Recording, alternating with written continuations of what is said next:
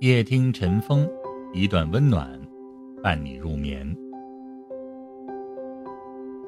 那年他刚刚二十五岁，鲜活水嫩的青春衬着，人如绽放在水中的白莲花。唯一的不足是个子太矮，穿上高跟鞋也不过才一米五多一点。但是他却心高气傲的，非要嫁给一个条件好。相亲认识了一个帅气的小伙子，一米八的个头，魁梧挺拔，健美朗目，他一眼便喜欢上了。隔着一张桌子坐着，却低着头不敢看，两只手反复地抚弄衣角，心像揣了兔子，左冲右撞，心跳如鼓。两个人就这样爱上了，日子如同蜜里调油。恨不得二十四小时都黏在一起。两个人拉着手去逛街，楼下的大爷眼花，有一次见了小伙就问：“你这是送孩子上学呀？”小伙却镇定自若地答应着，却拉着他一直跑出好远，才憋不住笑出声来。小伙没有大房子，而女孩却心甘情愿地嫁给了他。拍结婚照时。两个人站在一起，女孩还不及小伙的肩膀。女孩有些难为情，而小伙笑着，没说她矮，却自嘲是不是自己长得太高了。摄影师把他们带到了有台阶的背景前，指着说：“你往下站一个台阶。”小伙下了一个台阶，女孩从后面环住了他的腰，头靠在他的肩膀上。附在他的耳边悄声说：“你看，你下个台阶，我们的心就连在同一个高度上。”结婚后的日子就像涨了潮的海水，各自繁忙的工作，没完没了的家务，孩子的奶瓶尿布，数不尽的各种生活琐事，一浪接着一浪的汹涌而来，让人实在是措手不及。渐渐的。两人之间便有了生活而有的矛盾和争吵，有了哭闹和纠缠。第一次吵架，女孩任性的摔门而去，走到外面，她才发现自己是无处可去，只好又折返回来，躲在楼梯口，听着她慌慌张张的跑出来，听声音就能够判断出，男孩。一次跳了两个台阶，最后一级台阶他踩空了，整个人撞在栏杆上，哎呦哎呦的叫着。女孩看着男孩的狼狈样，终于没忍住，捂嘴笑着从楼梯口跑出来。他伸手去拉她，却被他用力的一拽，跌进他的怀里。他捏捏女孩的鼻子说：“以后再吵架，记住也不要走远。”就躲在楼梯口等我来找你。女孩被男孩牵着手回家，心想：真好啊，连吵架都这样有滋有味的。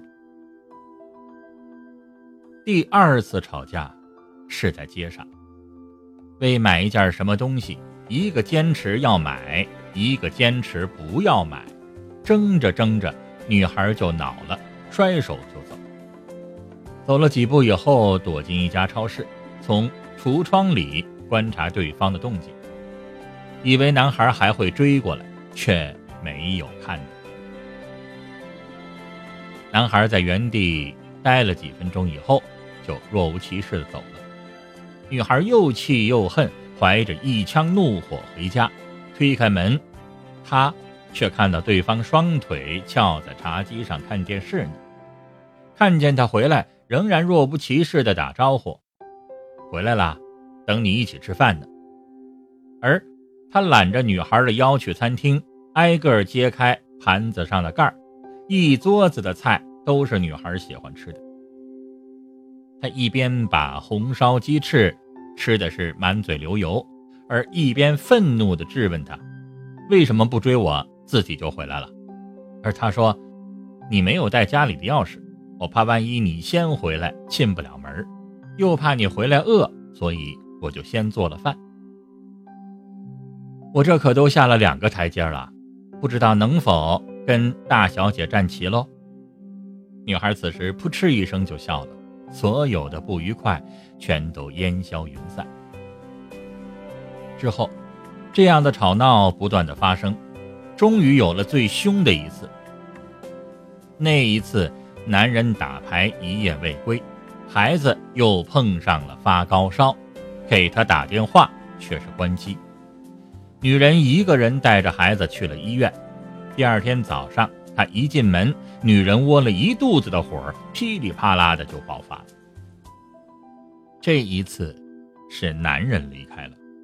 他说：“吵来吵去的，他累了，收拾了东西，自己搬到了单位的宿舍里去住，留下女人一个人面对着冰冷而一片狼藉的家，心凉如水。”想到以前每次吵架都是男人百般的劝慰，主动的下台阶儿跟他求和，现在男人终于厌倦了，爱情走到尽头，他再也不肯努力的去找台阶了。那天晚上，女人辗转难眠，无聊当中，她打开相册，第一页就是他们俩的结婚照，她的头亲密的靠在男人的肩上。两张笑脸像花儿一样的绽放着。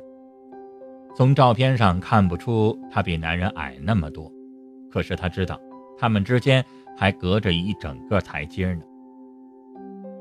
她拿着那张照片，忽然想到，每次吵架都是丈夫主动下台阶，而他却从未主动上过一个台阶。为什么呢？难道有他的包容？就可以放纵自己的一切任性吗？婚姻是两个人的，总是一个人在找台阶，距离当然越来越远，心也会越来越远。其实，只要他上一个台阶，也可以和他站得一样高啊。她终于拨通了丈夫的电话，只响了一声，对方点接了。原来，他一直都在等着他去上这个台阶。其实，幸福有时候只需要一个台阶，无论是他下来还是你站上去，只要两个人的心在同一个高度和谐的震动，那就是幸福。